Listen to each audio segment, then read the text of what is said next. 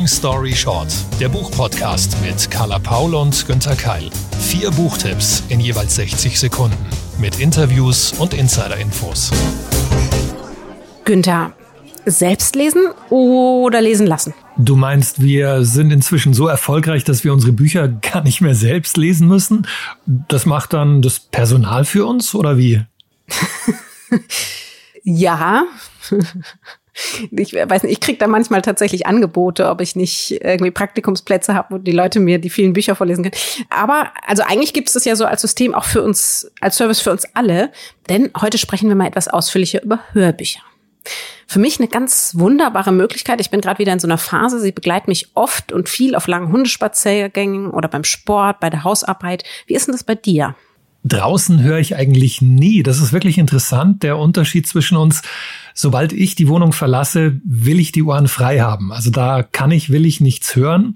Ich bin also eher einer, der drinnen hört, dann aber wirklich exzessiv beim, beim Aufräumen, beim Putzen, beim Ordnen von meinem Bücherregal, beim auf der Couch rumlümmeln, in der Küche, beim Spülmaschine ausräumen. Also es gibt viele, viele Einsatzmöglichkeiten und das, das genieße ich dann wirklich auch.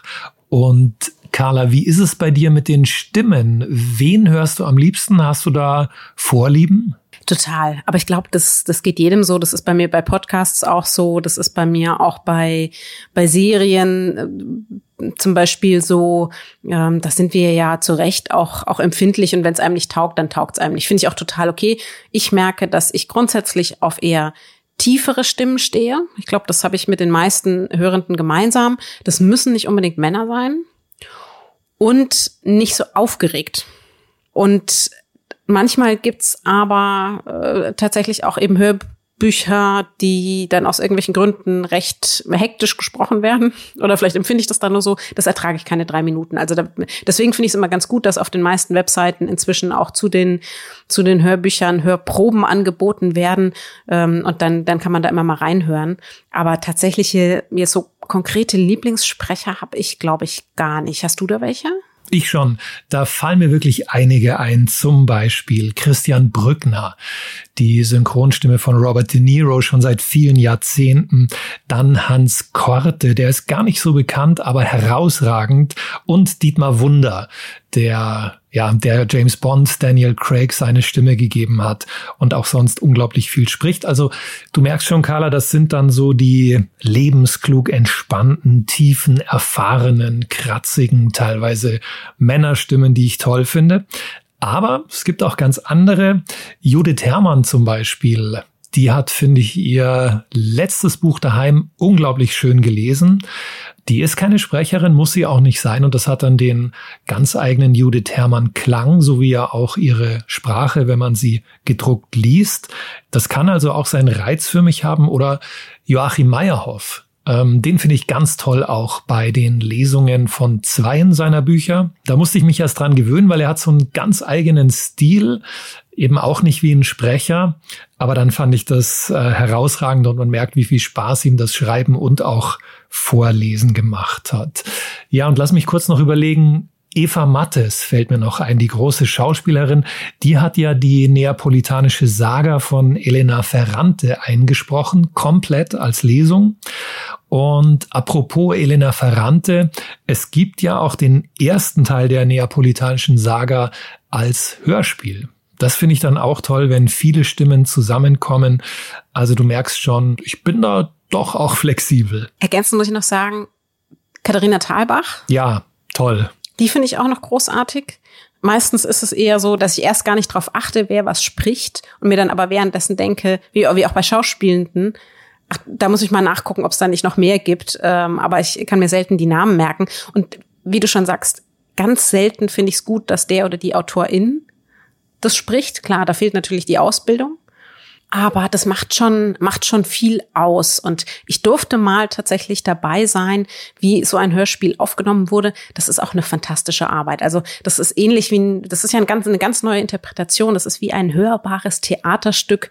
Und ich kann mich noch gut erinnern, dass ich einmal den Schreck meines Lebens bekommen habe, weil ich ein Krimi-Hörspiel gehört habe, als ich noch in München gewohnt habe. Und ich bin mit meinem Hund rausgegangen und es war ähm, eine dunkle Herbstnacht. Und in dem Moment, es wurde immer im, auch im, im Hörspiel immer düsterer und man hörte so Raben krächzen und der Wind fuhr so äh, direkt so in die Ohren praktisch. Es war richtig grandios gemacht. Und in dem Moment tatsächlich ähm, fliegt so aus dem Baum neben mir ein Vogel weg. Und ich war so sehr in diesem Hörspiel gefangen, dass mir das dann so echt vorkam. Ich habe also wirklich, ich habe gedacht, so jetzt ich jetzt ich fall einfach um und und fand es aber gleichzeitig so fantastisch. Und im Idealfall ähm, geht es ganz, ganz oft so, dass das wirklich so gut gemacht ist im Hörspiel, im Hörbuch. Und deswegen haben wir gedacht, wir bringen heute eben auch mal zwei mit. Tatsächlich ist mein heutiges Hörbuch sogar von mehreren Sprechenden eingesprochen, Schauspielenden in diesem Fall. Und ich bringe für den Anfang ein Zitat mit. Ein kleiner Ausschnitt, gelesen von Claudia Michelsen. Es entspinnt sich eine Diskussion zwischen Melody und der Rezeptionistin des Notfalldiensts. Denn die Rezeptionistin sagt, sie werde den stellvertretenden Arzt schicken, doch Melody ist es wichtig, dass ihr eigener Hausarzt sich die Tote ansieht, weil sie doch ein spezieller Fall sei, ihre Schwester in Bezug auf ihre gesundheitliche Vergangenheit, aber auch wegen des emotionalen Bandes. Und wenn ihr eigener Hausarzt wirklich nicht kommen könne, sei es sehr wichtig, dass sich der stellvertretende Arzt die Patientenakte genau durchlese. Und auf der anderen Seite der Leitung sehen wir die Rezeptionistin mit den Augen rollen, wonach sie Melodie in besonders freundlichem Tonfall fragt, ob sie kurz schildern könne, wie ihre Schwester genau gestorben sei und Melody erzählt, dass alles sehr schön gewesen sei, weil Elisabeth sich endlich hingeben konnte, denn das Leben sei für sie immer ein Kampf gewesen. Und während die Rezeptionistin hm, hm und ja sagt, wirft sie einen Blick auf das Geburtsdatum der Patientin und tippt etwas von einer undurchsichtigen Geschichte ein und möglicher Suizid. Und dann sagt sie zu Melody, dass sie leider wirklich einen Stellvertreter schicken müsse, der keinen Zugang zu der Akte habe, aber dass sie auf seine Professionalität zählen könne. Und insgesamt findet Melody, dass das ein ganz schön herzloses Vorgehen ist, ein unpersönliches System, das Regeln über Menschen stellt – aber die Rezeptionistin hat keine Zeit dafür, Melody ausreden zu lassen. Das Telefon blinkt und zeigt weitere Anrufe an, also sagt sie freundlich, aber bestimmt auf Wiedersehen, unterbricht die Verbindung und vervollständigt ihre Notizen für den Arzt, der Elisabeth von Hellingens Körper begutachten soll. Sie habe ein ungutes Gefühl, was das Telefonat angehe, sagt Melody zu Muriel und Petrus, der wieder ins Zimmer gekommen ist. Sie finde es nicht schön, so nüchtern behandelt zu werden, vor allem nach solch einem besonderen, intimen, aber doch auch traurigen Erlebnis. Und das sagt sie, ohne zu wissen, wie unschön man bald wirklich mit ihr verfahren wird denn das System kennt Regeln und Verfahren, von denen der durchschnittliche systemkritische Bürger keine Ahnung hat, und der stellvertretende Hausarzt, der inzwischen geklingelt hat und reingekommen ist, um die Tote zu untersuchen, befolgt das gesetzlich festgelegte Verfahren sorgfältig und wenig empathisch, wie Melody bemängelt, weil er darauf besteht, dass sie das Licht anmacht und dass alle Mitbewohner das Wohnzimmer verlassen, damit er in Ruhe den Körper untersuchen kann, trotz der Tatsache, dass Melody ihn darauf hinweist, dass sowohl das grelle Licht als auch die Abwesenheit ihrer Mitbewohner nicht gut für Elisabeth seien, und dann unterbricht er sie auch noch, als sie versucht, seine Fragen zu beantworten. Er will nichts wissen über ihre Jugend und Elisabeths schlechte Konstitution und die kranke Mutter, mit der sie kurz zuvor noch einen schönen Moment der Verbundenheit erlebt haben. Er ist nur an der Diät interessiert und wann Elisabeth zum letzten Mal etwas gegessen und getrunken hat und ob sie vielleicht manchmal bewusstseinserweiternde Mittel eingenommen hat. Und zum Schluss teilt er ihnen mit, dass er leider daran zweifle, dass es sich hier um einen natürlichen Tod handle und es mache keinen Unterschied, wie oft Melodie durch das Genicke der beiden Mitbewohner unterstützt, die ihre Plätze auf dem roten Sofa wieder eingenommen haben, wiederhole, alles sei vollkommen natürlich abgelaufen, weil er sich auf seine eigene Wahrnehmung verlassen müsse, und was er wahrnehme, sei eine unschöne, beklemmende Atmosphäre und ein ernstzunehmender Grad an Untergewicht, sowohl bei der Toten als auch bei den Mitbewohnern, weshalb er zu viele Fragen zum Ableben von Frau van Hellingen habe, die vielleicht nicht mehr die jüngste gewesen sei, aber längst nicht alt genug, um einfach so zu sterben. Und sie könnten laut werden und sich auf den Kopf stellen, aber wenn er irgendeinen Zweifel habe, sei er gesetzlich dazu verpflichtet, umgehend die Gerichtsmedizin zu informieren, die wiederum die Polizei alarmiere, und ohne den weiteren Einwänden Gehör zu schenken, geht er in den Garten, um die Gerichtsmedizin anzurufen, was ihm, genau wie der Rezeptionistin zuvor, bei der Rückkehr ins Wohnzimmer Vorwürfe der Herzlosigkeit einbringt. Oh, also das gefällt mir. Da ist jemand tot und es schwant einem schon, es geht auch nicht gut weiter. Ja, da spricht der erfahrene Literaturexperte. Also richtig, ja. Grundsätzlich wird's nicht besser, literarisch schon, aber für die Charaktere im Buch hm, eher weniger. Allerdings, es ist trotz Leiche eigentlich kein richtiger Krimi. Also den Zahn muss ich dir, muss ich euch gleich ziehen. Ich würde eher sagen, es ist sowas wie ein Psychogramm. Aber trotzdem sehr spannend. Und das auch wegen der abwechselnden Stimmen von Claudia Michelsen, Benno Fürmann, Yannick Schürmann und Sandrine Mittelstädt. 60 Sekunden, long story short. Wir sind das Licht. Geschrieben von Gerda Blees, übersetzt von Lisa Mensing, als Buch im Januar 2020 erschienen, gebunden im Sollnay Verlag. Die ungekürzte Lesung bei Random House Audio, Dauer 6 Stunden und 40 Minuten. Vier Menschen leben in einer Wohngemeinschaft zusammen. Die Schwestern Melody und Elizabeth sowie Muriel und Petrus. Sie nennen sie Wohngruppe Klang und Liebe und wollen gemeinsam ein besseres, ja sogar ein nahezu erleuchtetes Leben führen. Nur eines Tages, da ist eben Elisabeth tot und die drei anderen abgemagert. Sie kommen wegen der ungeklärten Umstände in Untersuchungshaft. Aber was ist geschehen? Die niederländische Schriftstellerin Gerda Blees nähert sich dem Unglück aus vielen verschiedenen Blickwinkeln und lässt andere Menschen, ja sogar Gegenstände und Emotionen und sogar Gerüche sprechen. Die Fakten, der Vater, der Orangenduft, das Internet, der Rechtsbeistand, das Haus, die Familie und viele mehr. Sie geben Stück für Stück ihre Sicht wieder und, und so immer mehr Ahnung davon, was passiert ist. Und eigentlich noch viel interessanter, wie es dazu kommen konnte wo wir ja anfangs noch überrascht sind, dann wütend, lässt sie uns Stück für Stück tiefer in die Charaktere hinein, bis eigentlich nur noch Trauer übrig bleibt. Ein Buch, das uns fesselt, mit uns diskutiert, das uns großartig unterhält und vor allen Dingen ein ganzes Stück empathischer zurücklässt. Die verschiedenen Stimmen, die die verschiedenen Blickwinkel auf die Tat und den Hintergrund übernehmen, ja, das klingt wirklich super. Aber mal ganz ehrlich, dass ein Haus erzählt oder ein Orangenduft, hm, ist das nicht ein bisschen albern? Es ist tatsächlich gewöhnungsbedürftig. Ich fand das erst auch so ein bisschen kindisch, komisch, seltsam, aber lasst euch darauf ein, es ergibt im Lauf des Romans wirklich sehr viel Sinn. Wahrscheinlich als Hörbuch sogar noch viel mehr als im gedruckten Buch durch die verschiedenen Stimmen. Mich hat das ziemlich schnell reingezogen.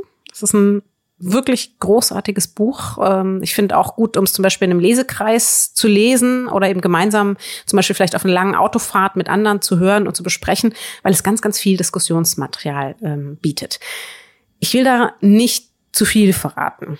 Also wie, wie es eigentlich dazu kam, dass eben die eine Frau tot ist und, ähm, und die anderen drei in dem Zustand, in dem sie sind. Das ist sehr, sehr spannend.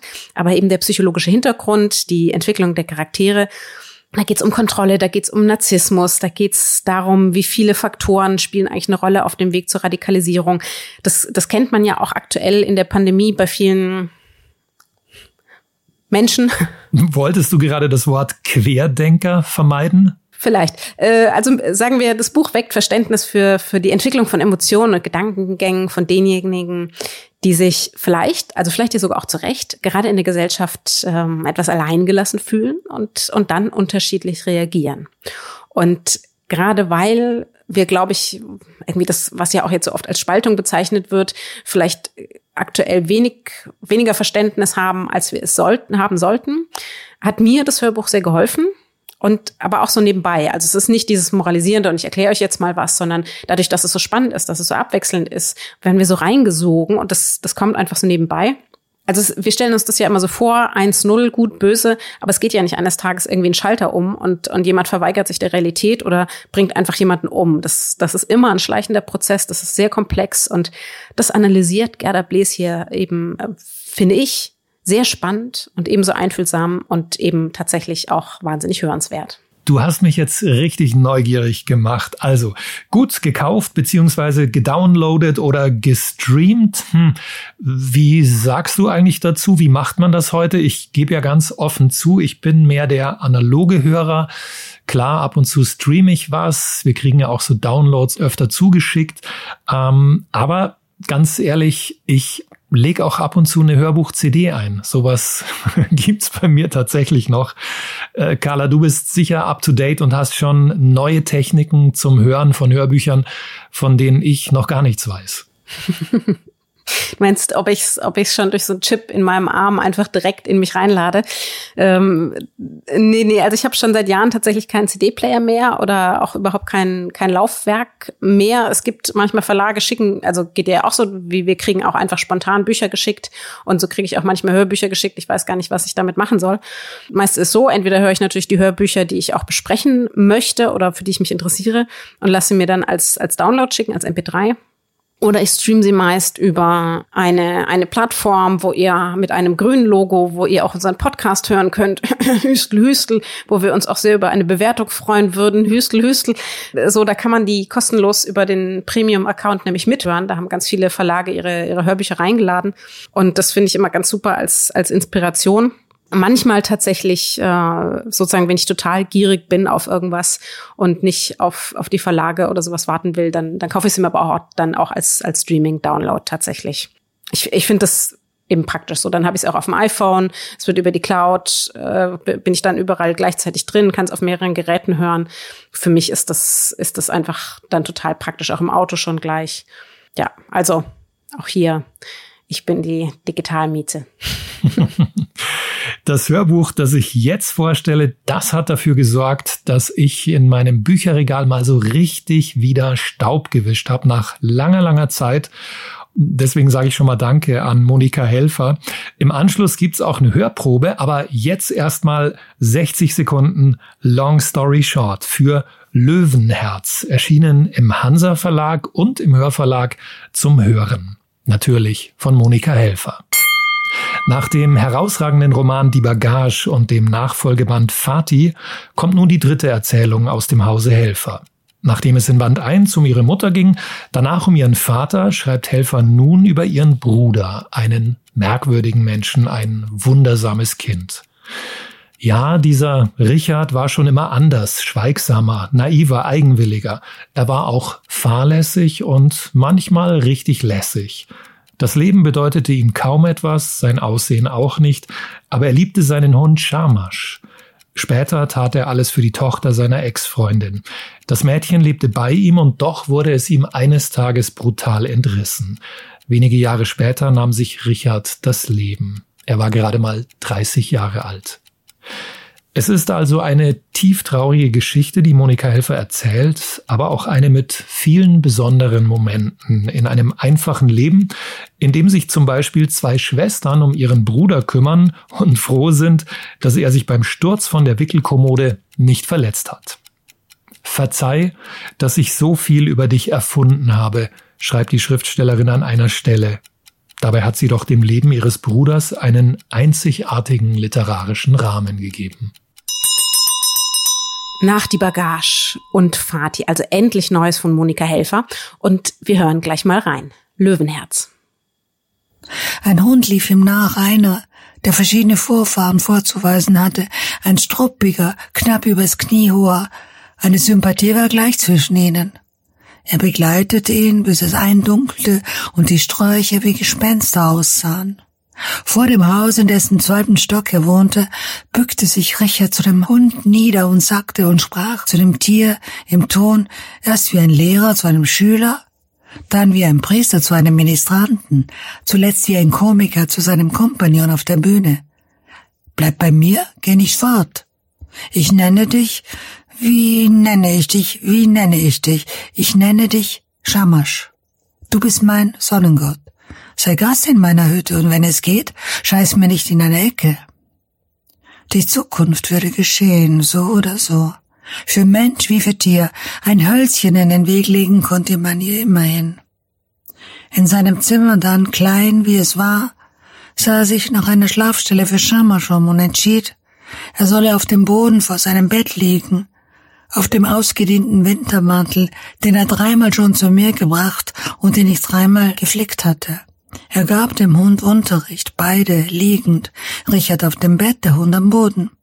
Nicht nur Blindschleichen, Schlangen und Fische können zwischen Gesagtem und Gesungenem unterscheiden, sondern auch gewisse Säuger, meinte er bald, herausgekriegt zu haben. Wo Richard ging, ging von nun an auch der Hund, und der Hund folgte, wohin meines Bruders Beine führten. Richard schlug vier Eier in die Pfanne und teilte sie mit Schamasch. Er brachte dem Hund einen vernünftigen Blick bei. So gehöre sich das. Als er sich niederbückte, um das Fell zu streicheln, fand er, dass er schlecht rieche. Morgen, morgen wollte er Shampoo mit an den See nehmen und ihn ordentlich einseifen. Ein gutes Shampoo, falls Shamash eine empfindliche Haut hatte unter dem struppigen Fell. Er betrat den Supermarkt, was mit einem Hund verboten war, spielte den Sehbehinderten, schob eine Flasche von dem feinen Nivea Kindershampoo in seine Oberschenkeltasche, die auf derselben Höhe war wie das Maul mit den Zähnen seines Hundes, und ging an den Kassen vorbei, ohne zu bezahlen. Starren leeren Blicks mit ausgestrecktem freien Arm, den Hund an der kurzen Leine. Schammer spielte mit, schaute vernünftig und verantwortungsvoll. Nach einer Weile konnte der Hund alles, was Richard glaubte, dass ein Hund können müsse. Aus Dankbarkeit zog er sein Leintuch glatt, drückte sein Bettzeug auf der einen Hälfte an die Wand, die andere deckte er mit einem Kutzen ab, den er im See gewaschen hatte, mit demselben Shampoo wie den Hund. Dort sollte der Schlafplatz für Schamasch sein. Du hast die Probezeit bestanden? Der Hund kapierte und rollte sich auf den Platz ein. Er ist absolut stubenrein, erzählte er mir, ein vornehmer Hund. Sogar mit dem Furzen hält er sich zurück, tut es erst, wenn wir auf der Straße sind. Beide schliefen sie lange und tief, und am Morgen roch einer wie der andere. Sie wachten auf zum Frühstück am Sonntag und legten sich gleich danach wieder hin. Richard hatte eine Stelle in Aussicht, er war ein seltener Fachmann. Er gehörte zur Avantgarde der Arbeiterklasse aber erst nach dem nächsten Sonntag noch siebenmal schlafen, dann arbeiten. Ein Ausschnitt aus Monika Helfers Löwenherz erschienen im Hörverlag.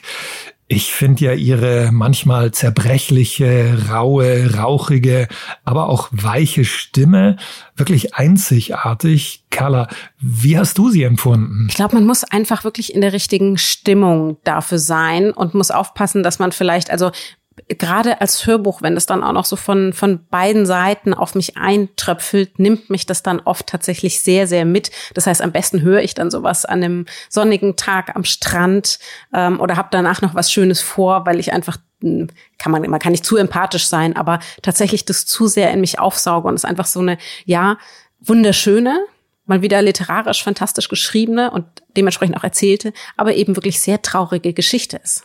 Da hast du recht. Sie ist ja auch wirklich eindringlich, mal wehmütig, melancholisch und fragend.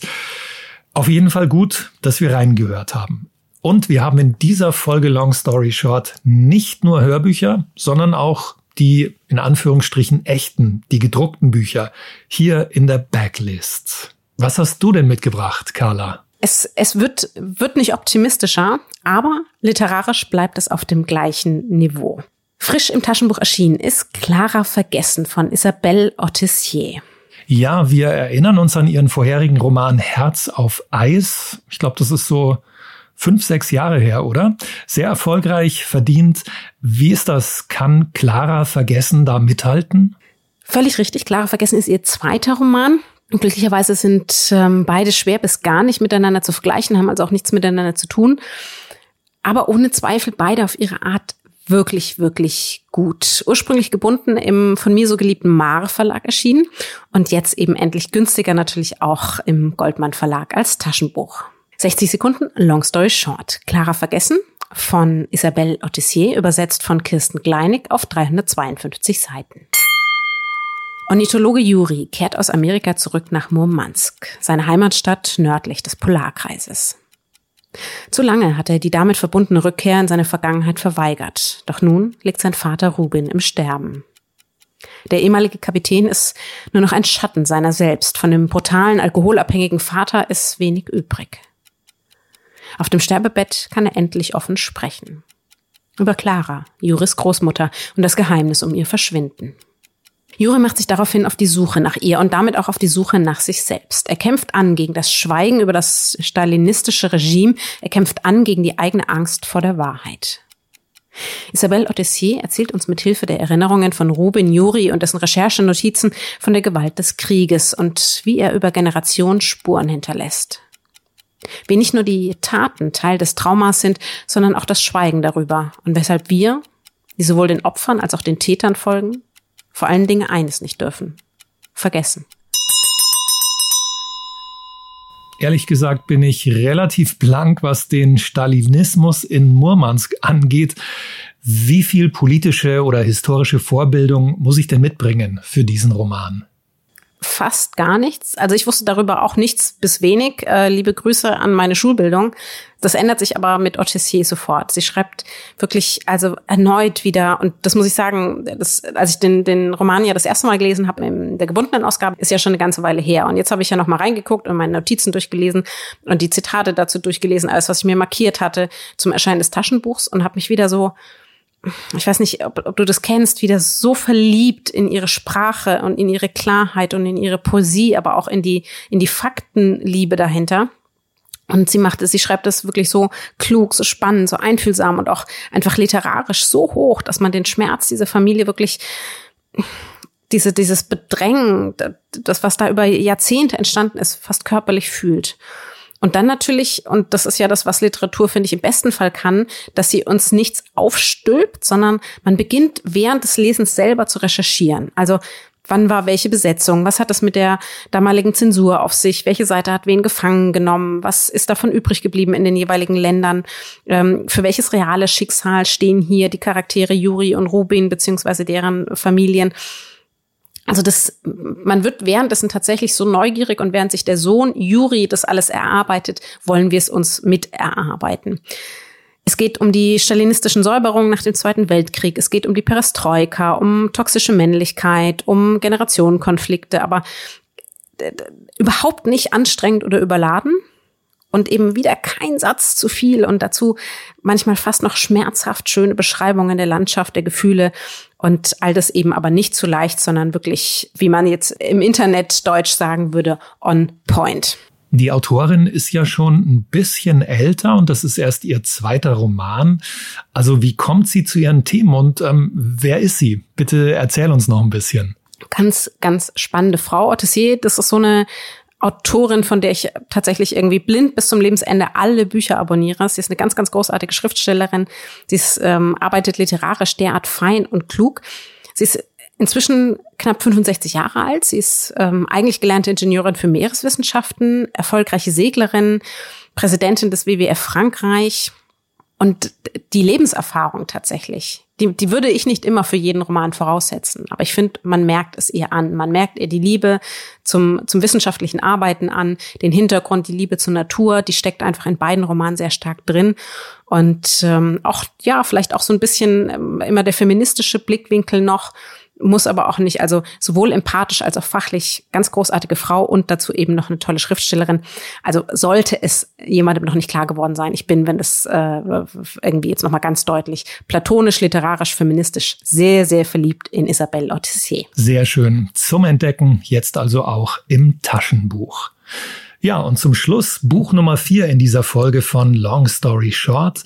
Carla, ich habe für dich und für alle, die uns gerade zuhören, eine Cozy Crime Reihe aus England mitgebracht. Spielt Anfang des 20. Jahrhunderts und gibt's jetzt auch als Taschenbuch.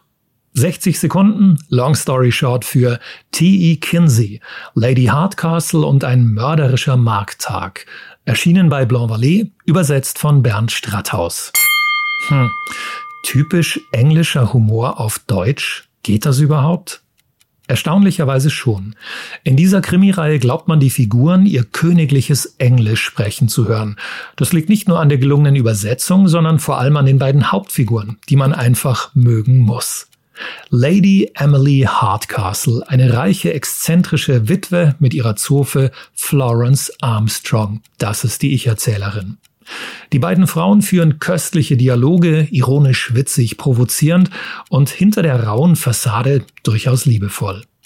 Hardcastle und Armstrong ermitteln gemeinsam in der Grafschaft Gloucestershire, wohin sie 1909 gezogen sind. Im aktuellen Fall klären sie den Tod eines Viehzüchters auf, nachdem sie Rugby-Spieler und einen Wilderer befragt und zum traditionellen Tee gerne mal einen Schuss Brandy oder Cognac genossen haben. Zwei Hobbydetektivinnen mit Witz und Intelligenz, die scharfsinniger und resoluter sind als die müden Männer von der Polizei. Oh, ich liebe Cozy Crime. Du bist bei mir da genau richtig und am liebsten, wenn es schon ganz, ganz lange Reihen sind. Ich bin ja auch neuerdings großer Fan von Louise Penny und ihrer Kanada-Reihe. Aber ich habe es jetzt nicht so richtig äh, mitgekriegt. Das ist doch, glaube ich, auch eine, eine Reihe tatsächlich, also über Lady Hardcastle. Welche, das ist jetzt der erste Fall, den du vorgestellt hast. Wie viele gibt's bisher? Das ist der zweite Band. Der erste kam im vergangenen Jahr raus, hieß Lady Hardcastle und der Tote im Wald. Und im März kommt dann Teil drei Lady Hardcastle und das tödliche Autorennen. In England ist das übrigens ein Riesenerfolg, über eine Million verkaufte Bücher. Und ja, ich finde auch, das hat Charme und kann auch bei uns richtig was werden. Aber sollte man dann schon in der richtigen Reihenfolge lesen oder ist das egal? Also gibt es dann auch so persönliche Verstrickungen und Entwicklungen ähm, mit der Zeit, die man kennen sollte? Gibt schon. Im ersten Band wird die Lady zum Beispiel angeschossen und im zweiten ist sie schon wieder so weit auf dem Damm, dass sie den nächsten Fall anpacken kann. Aber eigentlich ist es egal. Also es gibt dann kurze Querverweise. Man kann auch beim zweiten einsteigen und sicher dann auch beim dritten Band. Also es ist kein Muss, das in Reihenfolge lesen zu müssen. Vielleicht sollten wir mal erklären, was eigentlich Cozy Crime ist. Das ist tatsächlich sowas, kann man sagen, übersetzt sowas wie eine naja, Krimi-Komödie ist es ja auch nicht richtig. Es ist mehr so, so, so Wohlfühl- Krimi, wo, wo sozusagen die ProtagonistInnen eine größere Rolle spielen mit ihrer Entwicklung als die eigentliche Tat, aber man kann nebenbei noch schön und, und gemütlich mitermitteln, oder? Super erklärt, Carla. Genauso würde ich das auch beschreiben. Ich habe ja auch immer so den Eindruck, dass das so Abwandlungen sind von Agatha Christie's früheren Geschichten. Ähm, wir erinnern uns bei Hercule Poirot, ihrer berühmtesten Figur, da ist ja auch immer Humor dabei und ein Augenzwinkern. Und ich glaube, das ist so das Erbe von ihr, dass das bis in die heutige Zeit reicht und auch diese neue Krimireihe das in sich hat. Aber es gibt ja auch Klassiker von Dorothy L. Sayers zum Beispiel oder später dann von Martha Grimes, die Ähnliches gemacht haben. Bei denen waren aber die Kriminalfälle schon noch mehr im Mittelpunkt als jetzt bei T.E. Kinsey. Wer also zum Beispiel großer Netflix-Binge-Fan ist von Krimireihen, probiert's doch mal mit dem Original, probiert's doch mal mit Büchern. Kleiner Oldie-Scherz. Das war's auch schon wieder mit Long Story Short für heute. Vier Bücher, hoffentlich mindestens eins dabei, das euch gefallen hat. Alle Links und Informationen zu den bisherigen Folgen, klar, sowie natürlich zu den dazugehörigen Büchern findet ihr auf www.longstoryshort-podcast.de. Zu Risiken und Nebenwirkungen lest den Klappentext und fragt eure LieblingsbuchhändlerInnen vor Ort. Wenn ihr wollt, wenn ihr uns gut findet, freuen wir uns über eure Bewertungen auf allen Plattformen. Gibt's jetzt auch auf Spotify. Sternchen, Nachrichten, Lob, wenn sein muss, auch Kritik. Und natürlich, wenn ihr unseren Podcast und die Bücher dahin weitersagt an alle, die ebenfalls Literatur lieben. Long Story Short ist eine Kooperation zwischen Carla Paul, Günther Keil und der Penguin Random House Verlagsgruppe. Happy Reading!